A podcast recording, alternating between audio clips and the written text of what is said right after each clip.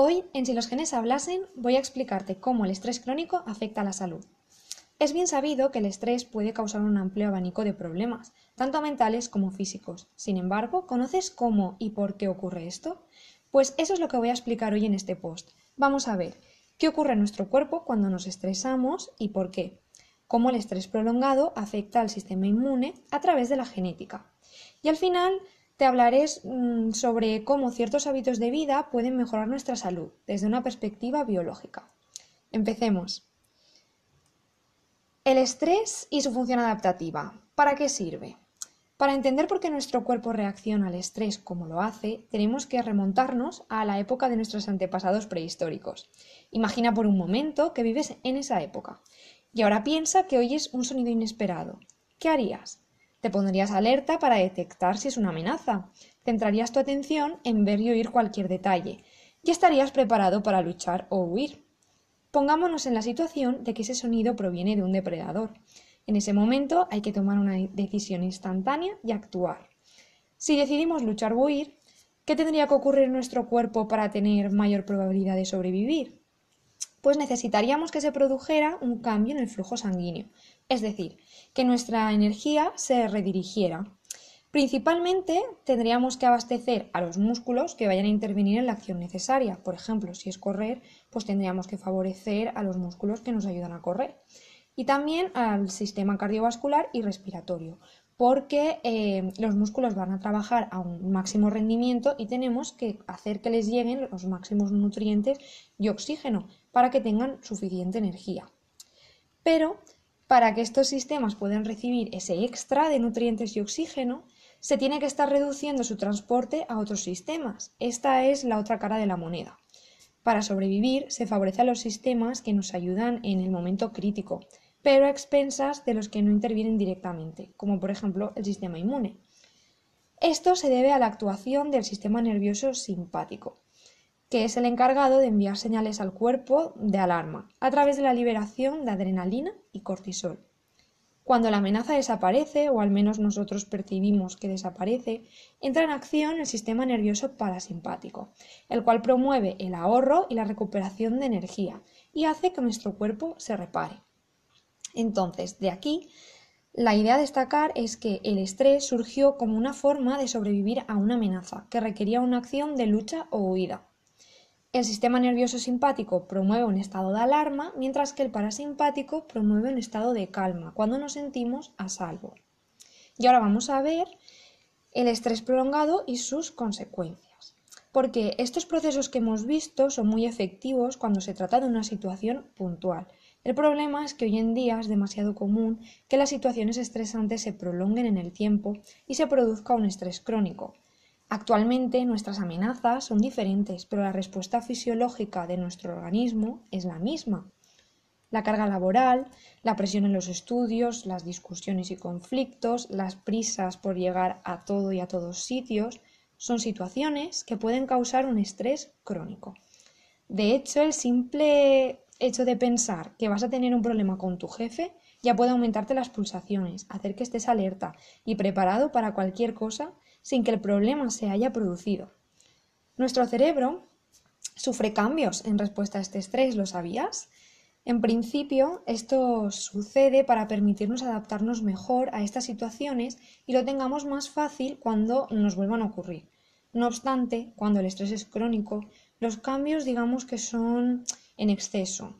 Estos cambios que pueden, pueden repercutir en nuestro comportamiento y en el funcionamiento de otros sistemas y además pueden producir cambios epigenéticos en el cerebro.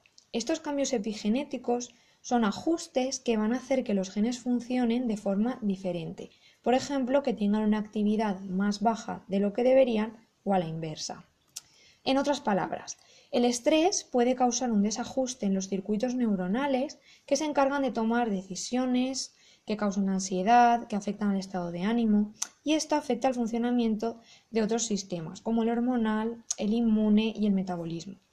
Este desequilibrio va a aumentar el riesgo de sufrir enfermedades, pues por ejemplo ansiedad, depresión, esquizofrenia, enfermedades cardiovasculares, problemas de insomnio, enfermedades autoinmunes, etc.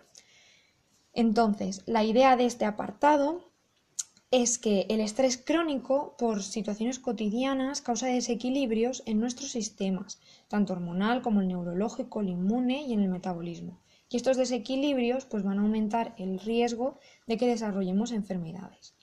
Un ejemplo en la vida real sería, pues, por un hecho puntual, podemos tener necesidad de adoptar un comportamiento vigilante. Sin embargo, cuando el peligro pasa, puede costar dejar de tener esa actitud. En el caso de enfermedades como la ansiedad y la depresión crónica, puede ser necesario recurrir a terapias conductuales y farmacológicas para poder recuperar el estado mental previo. Y bien, ahora vamos a ver cómo afecta el estrés al sistema inmune a través de la genética. Las evidencias científicas sugieren que los problemas de salud, consecuencia del estrés, se deben en gran parte porque aumenta la tasa de deterioro del sistema inmune. Este deterioro recibe el nombre de inmunosenescencia y ocurre con la edad, pero con el estrés se acelera. La consecuencia de este deterioro es que el sistema inmune no puede responder de forma adecuada a la presencia de un agente patógeno y causa un estado proinflamatorio, de bajo grado pero crónico. Entonces, eh, para explicarte cómo el estrés va a afectar al funcionamiento del sistema inmune, antes tengo que contarte brevemente qué son los telómeros y la telomerasa. Los telómeros son ADN que se sitúa en el extremo de los cromosomas y los protege de que sufran alteraciones. Cuando una célula se divide, los telómeros se acortan como consecuencia del proceso, no obstante, tenemos una proteína, que concretamente es una enzima, que se encarga de mantener estos telómeros y retrasar que se acorten demasiado. Y esta enzima es la telomerasa. Cuando los telómeros se han quedado ya muy cortos, ¿qué ocurre? Pues que la célula sufre mutaciones que hacen que muera antes de acabar de dividirse. Sin embargo, antes de llegar a ese extremo, la célula pasa por el envejecimiento y este envejecimiento se debe a que los telómeros pierden su integridad y entonces el ADN va a sufrir daños que van a dañar la célula. Te cuento esto porque el estrés crónico se asocia a un acortamiento en los telómeros y a alteraciones en la función de la telomerasa. Digamos que el estrés crónico, pues como te he dicho antes, activa el sistema nervioso simpático y además cuando es crónico lo hace pues, de forma prolongada para combatir todas esas amenazas constantes. Esto nos va a llevar a generar estrés oxidativo, que el estrés oxidativo se produce cuando en las células se producen reacciones que generan un exceso de moléculas que oxidan. Esto va a dañar al ADN y a las otras estructuras afectando al funcionamiento celular. Entonces, este estrés va a causar desajustes en la respuesta inmune que van a llevarnos a ese estado proinflamatorio bajo pero crónico. Esto va a aumentar la susceptibilidad a infecciones y a su vez estas infecciones van a causar más deterioro en el sistema inmune, lo cual va a causar más estrés oxidativo. Digamos que hemos entrado en una especie de bucle. Estos procesos del bucle eh, lo que hacen es acortar los telómeros y alterar la actividad de la telomerasa, que en última instancia nos va a llevar a la inmunosenescencia. Estos factores, pues digamos que retroalimentan el deterioro del sistema inmune y eh, van a cortar los telómeros también por el hecho de estar obligando a las células del sistema inmune a dividirse para responder a todos estos estímulos. ¿Y qué alteraciones en la actividad de la telomerasa causa este estrés crónico? Pues se ha visto que puede afectarla de dos maneras. Por una parte, hay estudios que eh, han encontrado que aumenta su actividad y otros que han encontrado que la disminuye. Veamos primero cómo aumenta su actividad. Pues la inflamación crónica hace que las células del sistema inmune se dividan más, lo cual, como hemos dicho, va a cortar los telómeros. Para evitar este acortamiento se va a aumentar la actividad de la telomerasa, pero no se va a conseguir eh, evitar porque el daño, el acortamiento es demasiado. Además, que algo aumente demasiado su actividad pues puede ser contraproducente porque ningún extremo es bueno y podría estar aumentando todavía más el envejecimiento de la célula. Y por otra parte, hay otros estudios que han visto que esta actividad disminuye.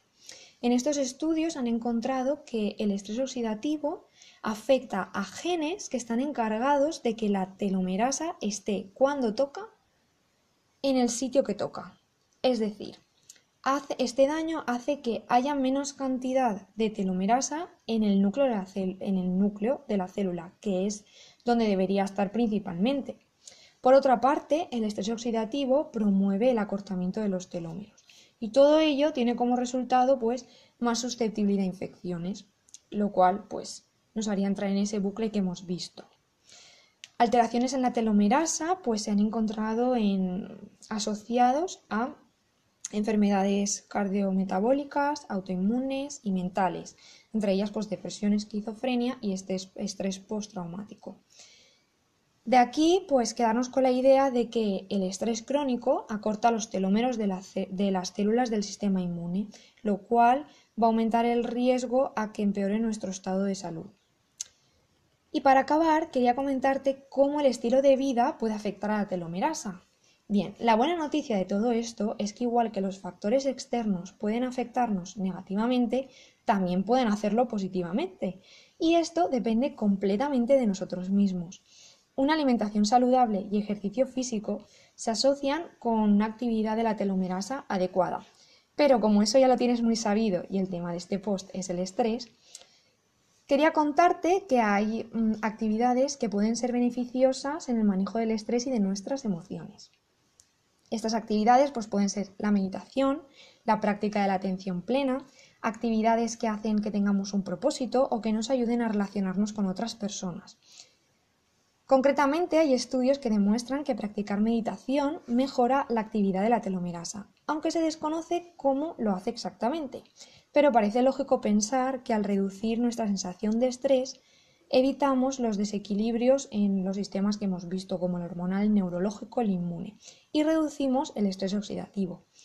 Además, hemos hablado sobre que nuestro cerebro cambia para ayudarnos a adaptarnos al estrés, aunque eso nos pueda causar problemas si es en exceso. Pues también cambia de forma positiva en respuesta a estas actividades que nos hacen sentir bien. En mi opinión, es lógico que aquellas actividades que nos ayuden a sentirnos tranquilos van a evitar que se active el sistema nervioso simpático, ese que nos prepara para responder a amenazas. Con ello, vamos a evitar que se produzcan desequilibrios que afectan a nuestra salud. Además, estaríamos activando el sistema parasimpático, ese que promueve la reparación de nuestro cuerpo donde hace falta y ayuda a mantener nuestra salud. En definitiva, nuestro cuerpo responde a estímulos externos para bien y para mal, así que vamos a aprovecharlo en positivo es posible aprender a manejar nuestras emociones y el estrés, así como es voluntad nuestra tener una dieta sana y realizar ejercicio.